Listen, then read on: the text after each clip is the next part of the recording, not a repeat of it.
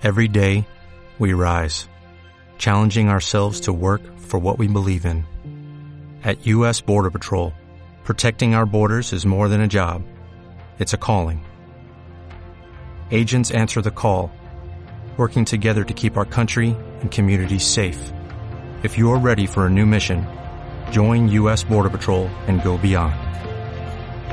Learn more at cbp.gov/careers. ¿Cómo estamos, Living Room?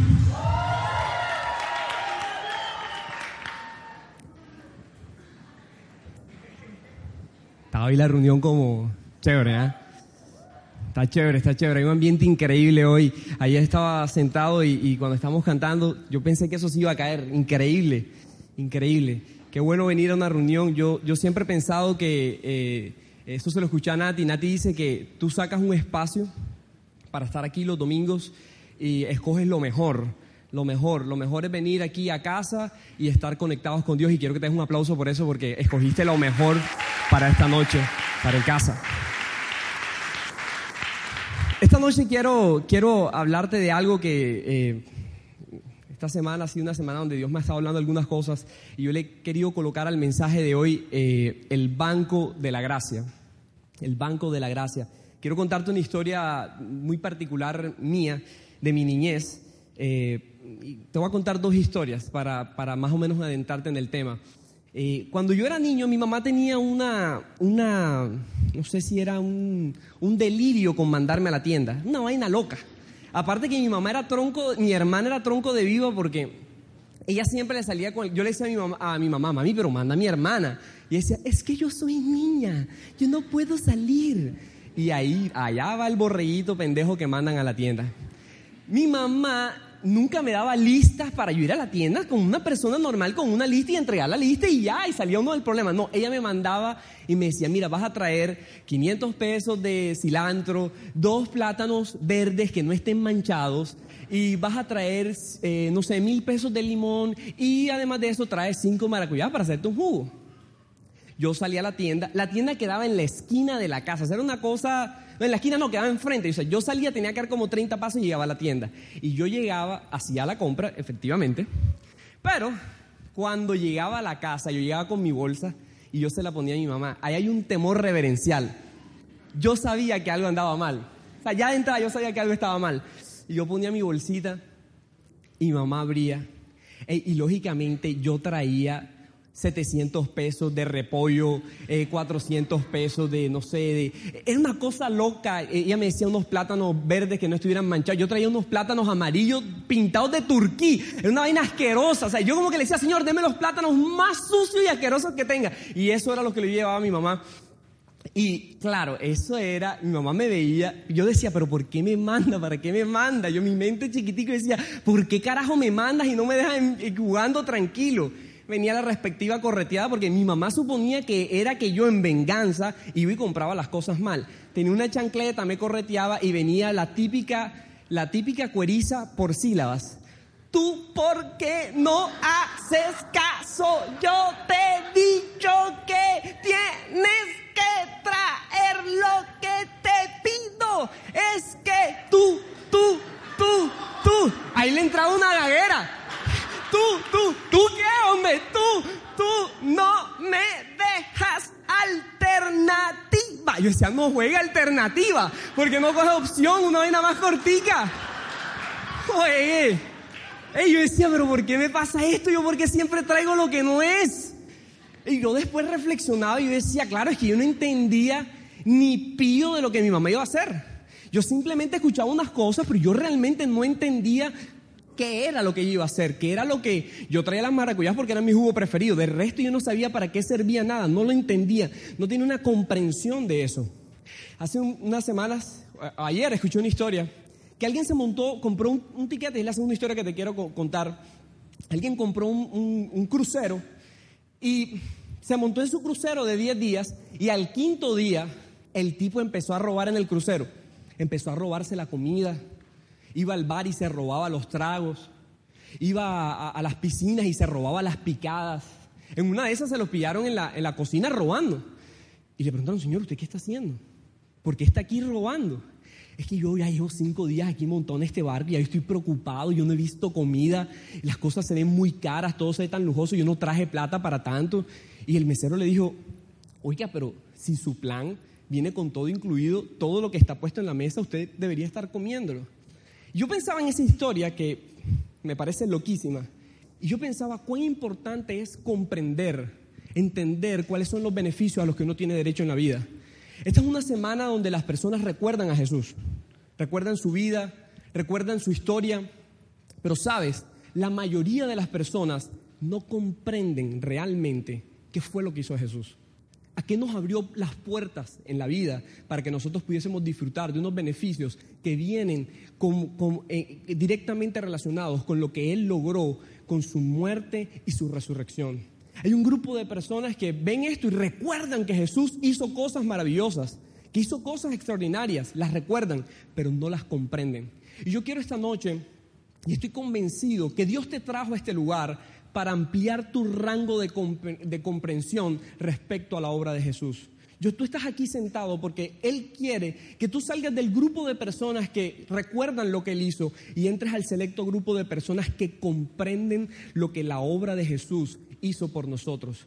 Nosotros no seremos de los que celebraremos la Semana Santa porque sí o porque hay que recordar lo que Jesús hizo. Nosotros seremos una Semana Santa andante todos los días de la vida. Y tú, hoy, junto conmigo, vamos a, explorar dos cosas que yo sé que eh, te van a llevar a comprender la obra de Jesús. ¿Tú me sigues hasta ahí? La primera cosa que quiero hablarte de este banco de la gracia, yo le he llamado la transferencia. Sabes, yo pienso que eh, el ser humano hay tres cosas a las que se enfrenta, a las que nos ponen a temblar a los seres humanos. El dolor, la angustia y la enfermedad. Yo hace unos años viví una experiencia fuertísima, pero fuertísima. Creo que fue una, una experiencia, yo no se la recomiendo a nadie. Una amiga llevó una brigada de donación de sangre y me pusieron a donar sangre a mí. Lo primero que me pasó fue que yo empecé a ver todo así lejos, hondo, así. Yo veía que el mundo se me iba. Fue horrible. Qué experiencia tan horrible donar sangre. Bueno, para mí. En ese momento dije, yo nunca más dono sangre. Eh, se burla de Andrés porque Andrés se desmayó, pero yo soy de los tuyos, papá. Yo también me desmayo. Entonces, bueno, yo doné mi sangre y, bueno, me fui para mi casa tranquilo, feliz de la labor hecha. Pero eh, unos meses, eh, una persona se acerca a donde mi mamá y le dice, tengo que hablar algo contigo. Esa reunión se dio enfrente del edificio. Yo estaba afuera sentado en un bordillito viendo a mi mamá hablando con una persona y, me, entra a mí esa sensación de, están hablando de mí. Algo está pasando conmigo. Yo no sé por qué estaba pensando eso. Cuando mi mamá se bajó, efectivamente me dijo, ella me dice, Dilio César, Dilio César, tenemos que hablar. Yo dije, miércoles, esto es grave, ¿ahora qué hice? Subimos, me sentaron, eh, eh, mi tía y ella me sentaron frente a, ellas en la cama, ellas se recostaron, yo me senté en un, mecedor y me dijeron, hace cuatro meses cuando donaste sangre, eh, el banco de sangre dio un dictamen y el dictamen es que tú eras positivo para VIH. Y yo cuando oí eso, eso fue un, pitico que entró a mi oído así, yo no oí más nada. No sé qué me dijo mi mamá, no sé qué dijo mi tía, me desmayé, después recuperé la conciencia, yo no sé qué estaba pasando. Fue horrible. Luego de eso yo, mi mamá me decía, ¿tú estás bien? ¿Qué, qué te pasa? Y yo, yo le decía, no, no, no, estoy bien, estoy bien. Estoy bien, estoy bien, estoy bien, estoy bien, estoy bien. Me paré ese mecedor y yo lo único que pensaba era, debería haber algo que yo pudiese hacer para transferir esta situación que yo estoy viviendo a otra persona.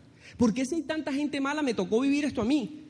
Yo no sé en qué momento de mi conversación de tratar de salir de esta situación terminé enfrente del balcón de mi casa con la puerta abierta, decidido a tirarme desde el cuarto piso de mi casa. Yo dije, yo no, no quiero vivir la vida así, yo no quiero seguir así. Y sabes, luego de, de meditar en esto, yo sé que hay muchas personas que en su vida están deseosos de poder transferir todas las situaciones que están viviendo, de poder sacarlas de su vida y entregarlas. Quieren entregar su dolor, quieren entregar esa vida de angustia, quieren entregar sus problemas de finanzas, quieren transferirlas, no quieren tenerla a ellos. Y yo te tengo una buena noticia esta noche. Sabes, Jesús, sin que tú y yo estuviéramos de por medio, Él tomó una decisión que cambió la historia de la humanidad. Él hizo la transacción más importante para la humanidad sin que tú y yo estuviéramos. Él nos dio la posibilidad de transferir nuestra angustia, de transferir nuestro dolor, de transferir nuestras enfermedades hacia Él. Yo quiero que veas este pasaje que está en Lucas, en el capítulo 8. Dice que Jesús se puso en el camino y las multitudes lo apretujaban y había entre ellas una mujer que hacía 12 años padecía de hemorragias sin que nadie pudiera sanarla. Ella se le acercó por detrás y le tocó el borde del manto. Y al instante cesó la hemorragia. ¿Quién me ha tocado? preguntó Jesús. Como todos se negaban a haberle tocado, pero le dijo, maestro, son multitudes las que te aprietan y te oprimen. No alguien, y dice Jesús, no, alguien me ha tocado yo sé que de mí ha salido poder. Y entonces la mujer, al ver que no podía pasar inadvertida, se acercó temblando y se arrojó a sus pies y en presencia de toda la gente contó por qué lo había tocado y cómo había sido sanada al instante. Y él le responde, hija, tu fe te ha sanado. Le dijo Jesús, vete en paz. Y me encanta esta historia porque yo soy un convencido de que Dios te trajo a este lugar y como esa mujer, tu fe y tu convicción acerca de lo que Jesús hizo por ti te va a llevar a vivir, a poder transferir tu situación a Jesús. Me encanta la vida de esta mujer. Me encanta porque esta mujer no hizo parte del grupo de la multitud. La multitud iba al lado de Jesús, pero mientras caminaban al lado de Jesús, no gozaban del favor ni del poder de Jesús.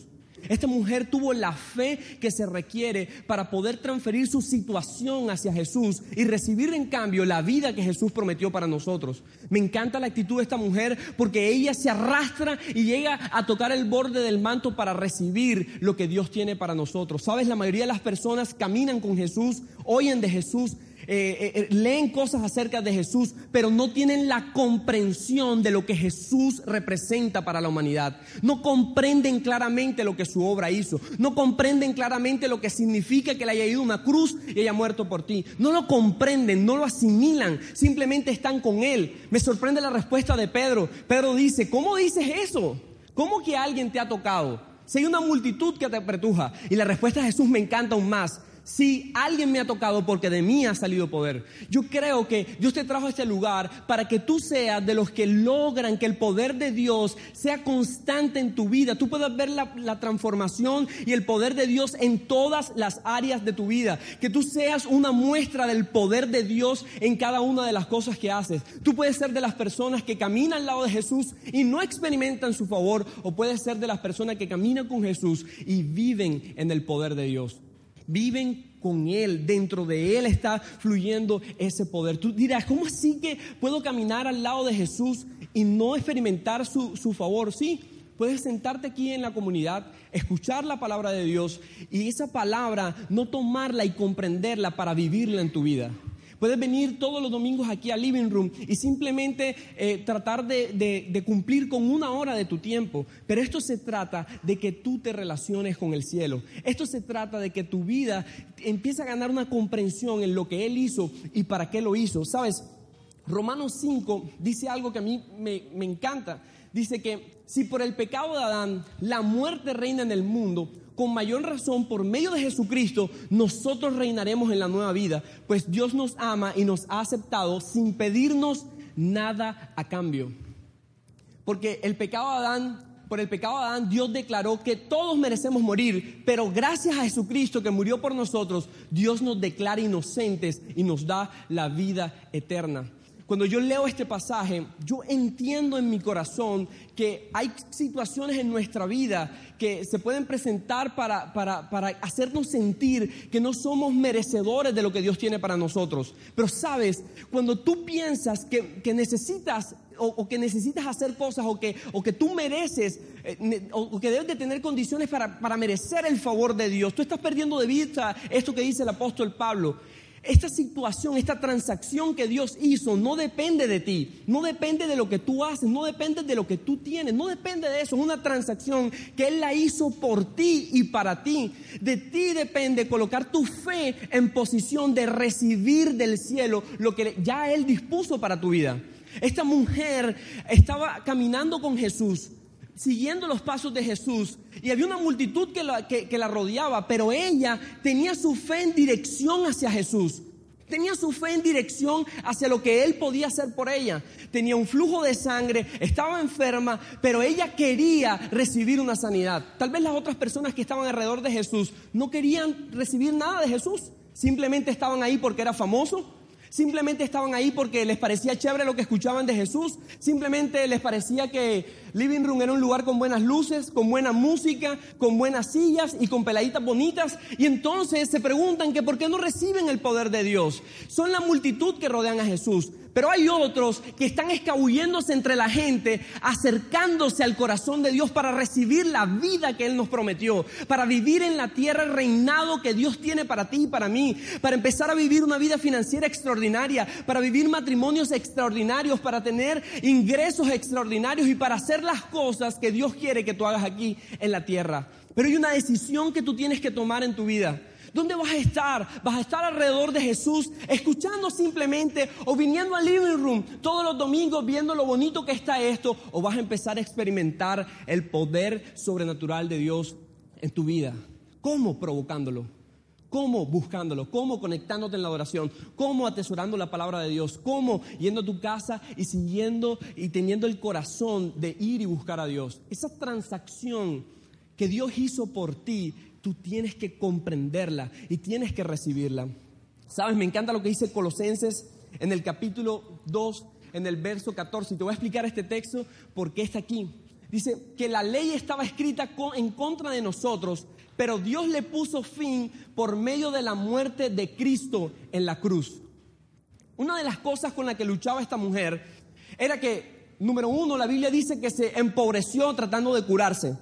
Número dos, era una mujer que vivía en una condición bastante difícil. Yo, las mujeres sabrán que tener hemorragias todo el tiempo, al parecer la Biblia lo que habla es que tenía la menstruación todo el tiempo, era una cosa eh, terrible. Mi esposa cuando tiene la menstruación es otra persona, es un alien, es un alienígena que no, no sé de dónde me la dejaron en la casa y yo simplemente la ignoro y me hago el que no ha pasado nada, no ha pasado nada, todo está bien, no es bipolar, no es bipolar, no es bipolar. Ella me ama, ella me ama, ella me ama. Yo me repito cosas hasta que logro salir de la crisis. Y, y tú imaginas eso, pero lo más terrible que vivía esta mujer era que la ley de Dios estaba en contra de ella. Dice Levíticos en el capítulo 15 que la mujer cuando estaba menstruando tenía que ser apartada y era considerada impura. Y tú sabes, esta mujer ve a Jesús y tiene una comprensión de la obra que venía a hacer Jesús en la tierra. Había escuchado a decir Jesús, yo no vine a abolir la, ley, vine a cumplirla. Y entendió el sentido de lo que eso significa. Él vino a cumplirla por mí. Y cuando entiende que Él vino a cumplir la ley por ella, a pesar de que era inmunda, se atreve a tocar a Jesús para hacer un intercambio lo que Él sí puede cumplir por lo que yo no puedo cumplir. Se atreve a arrastrarse entre la gente para sacar de Dios eso que él estaba predicando, eso que él decía. Él vino a predicar sanidad, él vino a predicar restauración, él vino a libertar a los cautivos. Ella era una cautiva, ella era una enferma, ella era una apresada, ella era una señalada por la sociedad y Jesús era todo lo contrario y ella hace esa transacción con él. Tú tienes algo que yo necesito y por eso lo tomo. Y tú has venido esta noche con cientos de cosas en tu cabeza. Yo también. Tal vez tu problema es financiero, tal vez tu problema es tu matrimonio, tal vez tu problema es alguna situación que no puedes controlar, algo que está fuera de tu alcance, un familiar enfermo. Pero es tiempo de que tú puedas acercarte a Jesús con la convicción de esta mujer de saber que lo que Él tiene te pertenece porque Él te lo entregó. Una transacción que hizo sin que tú estuvieras es tuyo por regalo, por una dádiva y tú lo puedas tomar por la fe. Jesús dice, ha salido poder de mí. ¿Sabes? Nosotros tenemos que tener esta relación con Dios, esta relación donde Dios todo el tiempo está diciendo, mi hijo ha provocado el reino de los cielos, mi hijo ha provocado la manifestación de mi reino en la tierra, mi hijo ha, ha hecho que yo traiga sanidad, ha hecho que yo traiga restauración, ha hecho que yo traiga libertad mi hijo está haciendo eso porque entiende, comprende que hay una transacción que ya fue hecha. Esta mujer entendió eso. Yo quiero que venga cinco personas, no sé, eh, Durri, Jorge, eh, Benji. Y con esto quiero terminar este punto. Eh, José, ven que tú eres grande. Tú eres José Jesús. ¿Sabes qué me encanta esta historia? Jesús, quédate quieto. Aquí Jesús. ¿Sabes qué me encanta de esto? Que esta mujer tomó un riesgo grandísimo. Ella era una impura que no podía tocar a la gente. Ella era una impura que no podía contaminar a otras personas. Pero ella tomó un riesgo. Ella puso su fe contra todo pronóstico. Y dice la Biblia, tú sabes, esta es la actitud que tú y yo tenemos que tener en la vida. E, esta comprensión de la obra de Jesús es lo que hace que tu vida vaya subiendo y subiendo y subiendo de fe en fe, de victoria en victoria, de, las cosas sobrenaturales en las cosas sobrenaturales. Dice la Biblia que esta mujer, para no ser vista, se tira al suelo. Y en medio del suelo, ella va pasando y dice, si tan solo toco el borde de su manto.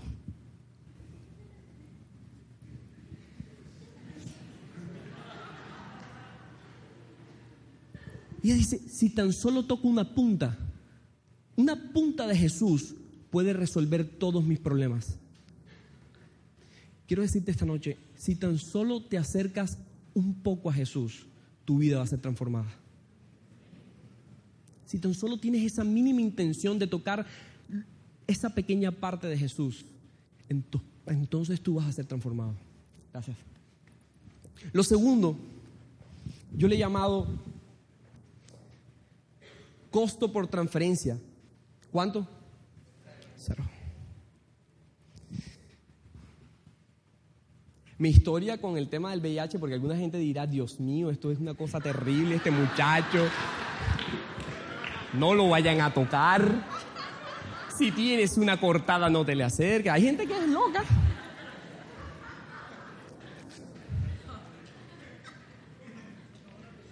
Bullying de todo. ¿Qué tal?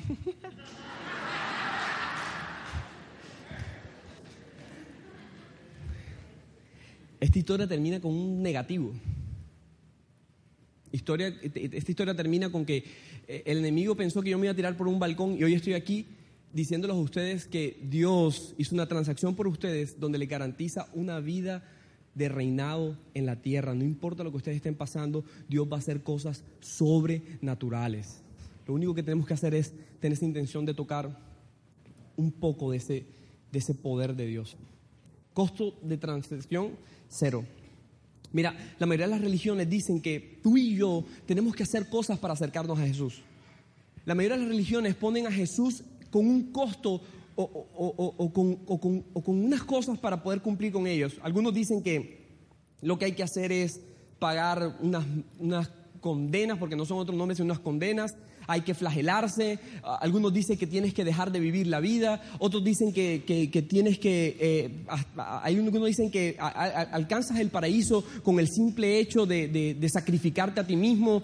Eh, y otras cosas locas que la religión dice acerca de el costo eh, de, de, esta transferencia a la que te estoy hablando, que hay un costo que pagar. Yo recuerdo que cuando empecé en todo esto, me leí un libro. El libro el, nombre era superdiciente, el fuego de su santidad. Ya se imaginarán de qué hablaba el libro. Y en el, en el primer capítulo, en la página 3, ahí acabó mi vida.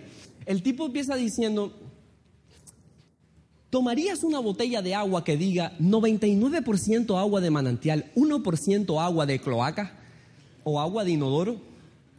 Evidentemente no. Asimismo, Dios no puede tratar con un hombre que sea 99% santo, 1% pecador. Ahí se fue mi juventud, ahí se fue mi vida, ahí, ahí mandé al caño todo. Mira, yo salía a la calle, yo agachaba la cabeza, yo decía, yo no voy a mirar a nadie, yo no voy a ver mujeres, yo no voy a ver nada, no voy a tener malos pensamientos, Dios mío, protégeme, ay Señor, Señor, yo decía, yo no veía televisión, yo no veía internet, yo no me movía, yo decía, yo, yo, yo quería como, no sé, como embalsamarme. Era horrible, pero una cosa horrible. Y entonces yo estaba en esa pubertad que yo quería preñar hasta un palo de matarratón. Una vaina descomunal. Claro, yo al final de la noche. Yo al final de la noche yo llegaba, yo llegaba y evidentemente esa platica se había perdido. Y mis oraciones eran, Dios, yo soy una porquería humana, tú nunca me vas a usar. Yo decía, ¿qué precio tan alto el que hay que pagar para estar con Jesús? Pero tú sabes, esa pregunta, ¿qué tengo que hacer? Sí, Jesús hizo por mí. Ya entendí esto que me dijiste, Dilio. Entendí que Él hizo una transacción, entendí que tengo derecho a esto, entendí que como esa mujer yo debería estar provocando tocar ese poder de Dios que está disponible para mí. Pero ¿cuál es el costo? ¿Qué es el costo de lo que tengo que hacer? El costo de la transferencia es cero. Quiero que veas este pasaje que también está en Lucas. Lucas 15 dice, Él entonces le contó esta parábola Supongamos que uno de ustedes tiene 100 ovejas y pierde una de ellas. No dejas las 99 en el campo y va en búsqueda de la oveja perdida hasta encontrarla. Y cuando la encuentra, lleno de alegría, la carga en los hombros y vuelve a la casa. Al llegar, reúne a sus amigos y vecinos y les dice, alégrense conmigo, ya encontré la oveja que se había perdido. Me encanta esta historia. Sabes, yo, yo veo esta historia y veo el corazón del Padre. Yo veo esta historia y veo el corazón de Dios. Veo esta historia y veo cómo funciona esto. Luego de que Dios ha hecho esta transacción con nosotros y que nos ha puesto todo el reino de los cielos a nuestro favor, el costo de la transacción es cero. Dice la Biblia que, que hay un hombre que se le pierde una oveja y que él deja las 99 y va y la busca, pero me llama mucho la atención que cuando el, el pastor encuentra la oveja, yo no veo que en la historia diga que a la oveja la regañaron por haberse perdido. Yo no veo que a la oveja le hayan, la hayan cargado en los hombros y mientras le iban cargando en los hombros le iba dando palmadas como mi mamá. ¿Tú por qué no haces? Yo no veo que el pastor le haya quebrado la pata a la oveja para que no se volviera a perder. Yo simplemente veo un pastor desesperado por encontrar su oveja, que cuando la encuentra se regocija y no solo eso, que al encontrarla la conduce nuevamente a casa. ¿Qué tuvo que hacer la oveja para ser encontrada? Ella estaba perdida, no hizo nada. Sabes, el favor de Dios nos está buscando. Tal vez tú estás perdido en tu matrimonio, tal vez tú estás perdido en tus finanzas, Tal vez tú estás perdido en tus negocios, tal vez tú estás perdido en ciertas situaciones de tu vida que están haciendo que tu vida esté funcionando mal. Pero sabes, el favor de Dios te está buscando. El favor de Dios te está buscando como este pastor busca a la oveja que se le perdió. El favor de Dios está detrás de ti tratando de encontrarte, no importa dónde tú te metas, a cero costo. La oveja no tuvo que decirle al pastor, ¿cuánto te debo por encontrarme? Cero costo. Él estaba buscándola. Él estaba detrás de ella. Y me encanta eso porque a veces creemos que tenemos que hacer cosas para encontrarnos con Dios. Y no es así. Lo único que tenemos que hacer es dejar encontrarnos por Él. Es levantar las manos y decir, Dios, aquí estoy. Lo que tengas que hacer conmigo, hazlo. Yo soy tu oveja. Estoy dispuesto a que me cargues. Estoy dispuesto a hacer lo que tú quieras que yo haga. Mira lo que dice Romanos 8:35. Esto me encanta de este pasaje del apóstol Pablo. Dice, ¿quién nos apartará del amor de Cristo? ¿La tribulación la angustia? ¿La persecución, el hambre? ¿La indigencia? ¿El peligro, la violencia? Sin embargo, todo esto somos, en todo esto somos más que vencedores por medio de aquel que nos amó. Y dice lo siguiente, pues estoy convencido de que ni la muerte, ni la vida, ni los ángeles, ni los demonios, ni, ni, lo presente, ni lo porvenir, ni los poderes, ni lo alto, ni lo profundo, ni cosa alguna en toda la creación podrá apartarnos del amor que Dios nos ha manifestado en Cristo Jesús nuestro Señor. Me encanta este pasaje porque cuando yo lo leo entiendo que no hay absolutamente nada que pueda apartarte del propósito de Dios. ¿Sabes por qué no hay nada que te pueda apartar del propósito de Dios? Porque su propósito. Porque no depende de ti. Porque nunca ha dependido de ti. Porque no hay una sola razón por la cual su propósito deje de cumplirse. Hagas lo que tú hagas. Es su propósito. Ni lo alto, ni lo ancho, ni a donde tú quieras huir vas a poder escaparte del favor de Dios. Ese favor te va a perseguir, ese favor te va a alcanzar hasta que tú decidas levantar tus manos y decir, haz conmigo lo que tienes que hacer. Nos han contado una historia donde Dios está molesto con la humanidad y no quiere saber nada de ella. Pero la historia real es que Dios está buscando a la humanidad y quiere encontrarse con ella. Nos han mostrado un Dios que está molesto con todo el mundo y que no quiere recibir el amor, que no quiere, que no quiere recibir a la gente. Pero la historia es totalmente distinta. Jesús es el pastor que está buscando a esa oveja que está perdida. Tal vez esa oveja soy yo, tal vez esa oveja es tu matrimonio, tal vez esa oveja es tus finanzas. Déjate encontrar por Jesús. Deja de caminar a seguir perdiéndote y permite que el amor de Dios te encuentre. Luego de que te encuentre te darás cuenta que no existe razón alguna para que algo te pueda apartar del amor de Dios. La religión nos dice que nuestra conducta es un camino hacia que Dios nos lleve una mejor vida, pero la realidad es que tú no puedes hacer nada para ganar el favor de Dios. Nada. Lo único que tienes que hacer es dejarte encontrar por Él. Al final de este pasaje, ¿puedes ponerlo por favor? Dice que hay un amor que se nos ha sido manifestado en Cristo Jesús nuestro Señor. La pregunta es, ¿cuál es ese amor? La respuesta está en Romanos 5. Romanos 5 dice, pero Dios muestra su amor por nosotros en esto. Y me encanta eso. En que cuando aún éramos pecadores, Aun cuando éramos pecadores, Cristo murió por nosotros. Sabes, yo no sé cuál es tu condición hoy. No sé cómo viniste hoy aquí al living room. No sé cuáles son tus problemas. Pero el amor de Dios se revela que aun cuando tú estás en ese estado, Jesús murió por ti. No importa cuál sea tu situación hoy. Jesús sigue diciendo, yo morí por ti. No sé cuán bajo has caído, no sé cuán mal estás, no sé cuán mal están tus finanzas, no sé cuán mal está tu matrimonio, no sé cuán mal están tus situaciones personales, tus hábitos, no sé cuán mal estás, pero Jesús sigue diciendo lo mismo, yo morí por ti. La vida que yo tengo preparada por ti, te la voy a seguir brindando, no importa lo que estés haciendo, porque no se trata de tu historia, mi historia, el apóstol Juan en el capítulo 4, en el verso 9, dice que nosotros le podemos amar a Él porque Él nos amó primero. Sabes, esta es la historia de Jesús. Esta historia la escribió Él. Y tal vez tú viniste a este lugar hoy pensando, ¿cómo puedo aportar yo a la historia de Dios? ¿Qué puedo escribir yo en esa historia? ¿Cómo puedo yo apoyar a Dios en lo que está haciendo conmigo? Lo único que tienes que hacer es dejarte amar por Jesús. Dejarte recibir ese amor. Experimentar el amor de Dios todos los días. Tú dices, yo no he podido salir de mis hábitos. Déjate amar por Dios. Yo no he podido cambiar mis finanzas. Experimenta el amor de Dios. Sé como esa oveja que se deja cargar. Los judíos dicen que que los hombros y cargaban a sus hijos en los hombros porque era señal de, poderío, era señal, era señal, los hombros significaban mucho para los judíos. Y, y me, encanta, me encanta que la Biblia dice que él toma la oveja, pudo haberla amarrado, pudo haberla arrastrado, pudo haberle puesto una cadena, pero no, el pastor dice que la toma y se la pone en sus hombros. La oveja nunca más tiene que caminar de regreso. Eso es favor de Dios. Esa oveja no iba a llegar fatigada, no iba a llegar con hambre, no iba a llegar con sed, porque el pastor había decidido cargarla en sus hombros. Esa es la vida que Dios tiene preparada para ti y para mí.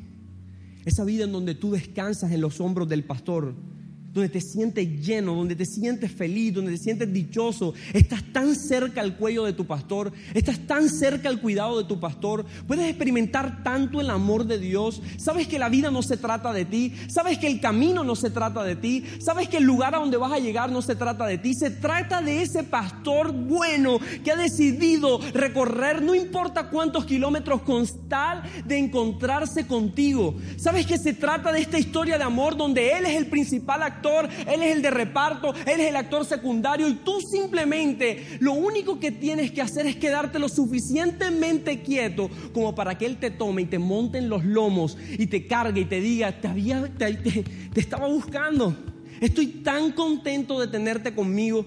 Sabes, cuando tú empiezas a experimentar ese amor, tu vida es transformada. Yo sé que de pronto te puedes preguntar, es que esta gente en Living Room predica de gracia y gracia y gracia y gracia, pero la gracia ¿cómo me transforma? Te transforma cuando te quedas quietecito en los lomos del pastor quietecito en esos lomos y empiezas a disfrutar de su favor, empiezas a disfrutar del camino, empiezas a ver la vida de otra manera, empiezas a ver, cuando eres una oveja te toca ver la vida desde abajo, pero cuando estás en los lomos del pastor, empiezas a verla desde arriba, desde los hombros de Dios. Eres como cuando tus hijos son tomados y los pones, yo, yo, yo a veces veo cuando Carlos toma a Khalil y se lo pone encima del, del lomo y yo digo, wow, Khalil tiene que ver la vida desde mucho más alto. Así pasa con Dios. Hay miles de situaciones en las que tú estás como una oveja hoy viéndola desde el terreno, desde lo, desde más bajo de tu vida lo estás viendo. No encuentras la salida, no encuentras el lugar y, y te sientes perdido. Lo único que tienes que hacer es dejarte amar por el pastor.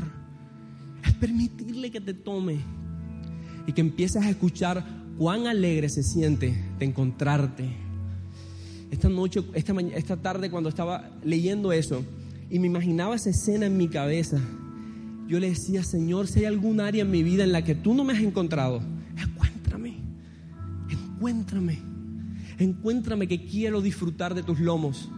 Quiero disfrutar de la vida que tú tienes para mí. Quiero hacer esa transferencia. Quiero ser como esa mujer que está obstinada por intercambiar su vida con la de ella. Intercambiar su vida con la tuya tocarte y decir, Jesús, yo soy esto, esto y esto y recibo la vida que tú me diste en la cruz. Quiero ser como esa mujer, quiero que tú me encuentres, quiero que me mires a los ojos y me digas, hijo, tu fe te ha salvado, tu fe te ha sanado, tu fe ha salvado tu finanza, tu fe ha restaurado tu vida, tu fe ha restaurado tu matrimonio. Hijo, hijo, estás aquí en living room, pero tu fe te ha salvado, tu fe te ha traído a mí y yo te pienso cargar y nunca más vas a estar cansado, ni fatigado, ni agotado, ni agobiado. No vas a experimentar esas tres cosas que enloquecen a los seres humanos, la angustia, el dolor, el temor, porque tú estás en los lomos de papá. Tú estás en los lomos de tu padre. Yo te pregunto esta noche, ¿dónde estás? ¿Dónde te encuentras esta noche? Y si tú necesitas encontrarte con Jesús, esta es tu noche. Esta es tu noche. Esta es la noche donde tú, como oveja, dejas de caminar. Y simplemente levantas las manos y le dices a Dios, aquí estoy, aquí estoy, aquí estoy. No existe un lugar más alto al que yo pueda ir, sino este, el estar en tus lomos y caminar la vida desde ahí